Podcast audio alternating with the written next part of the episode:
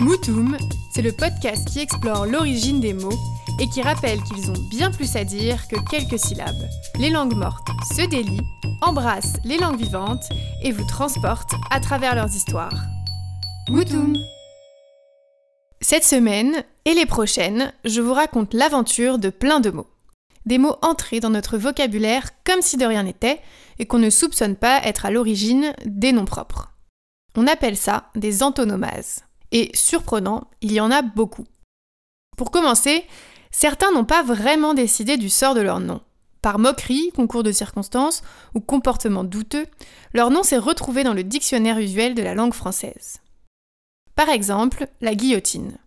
C'est une machine de conception française utilisée en France pour la peine de mort par décapitation jusqu'en 1977.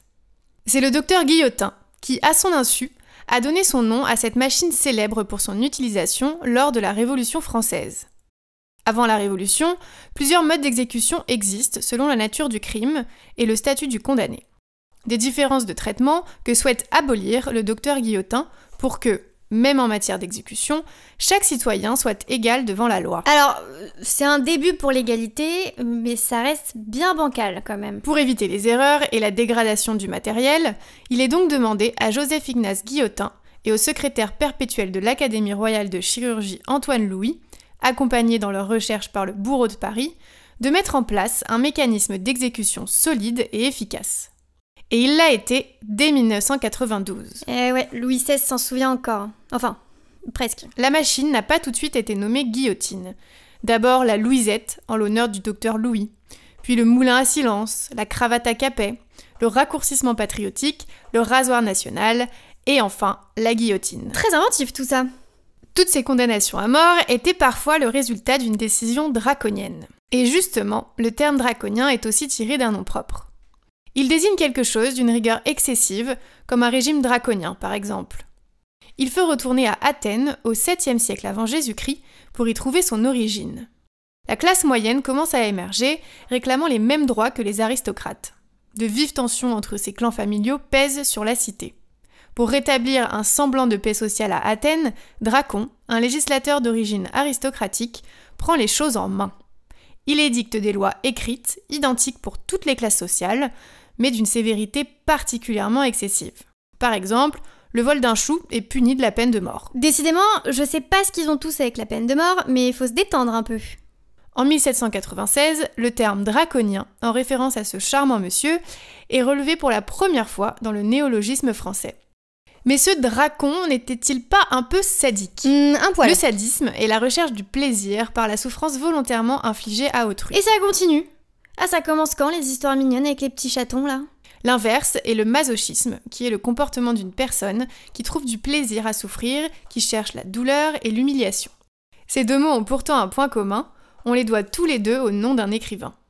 On doit le terme sadisme à l'écrivain donatien Alphonse François de Sade, autrement appelé le marquis de Sade. Il est l'auteur de nombreux ouvrages connus pour aborder l'érotisme et la pornographie, associés à des actes de violence et de cruauté. Le plus connu reste les 120 journées de Sodome.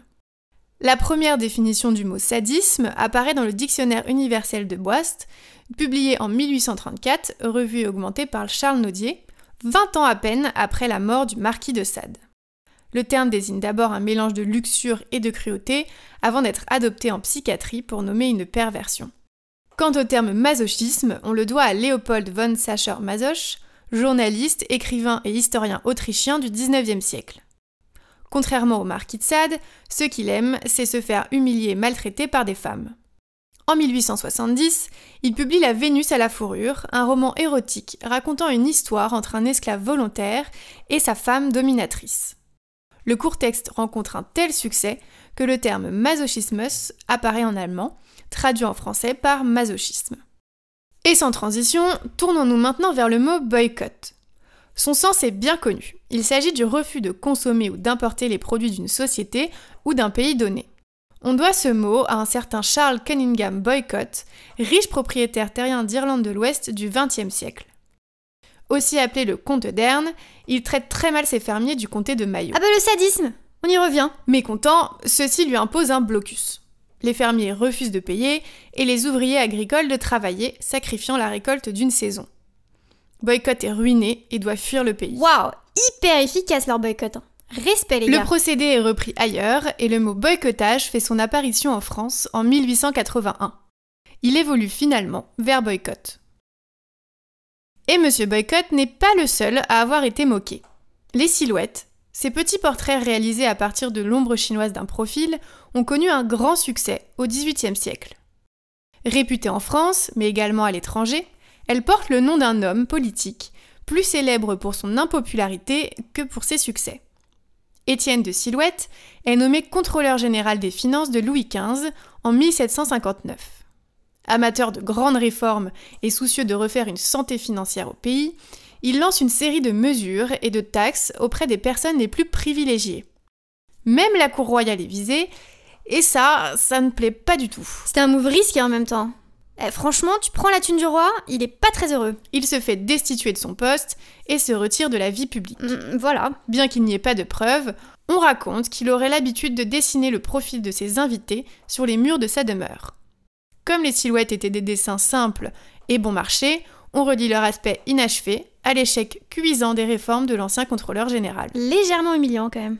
Dans le prochain épisode, je continuerai d'explorer les histoires de ces noms propres devenus des mots courants, notamment ceux des inventeurs.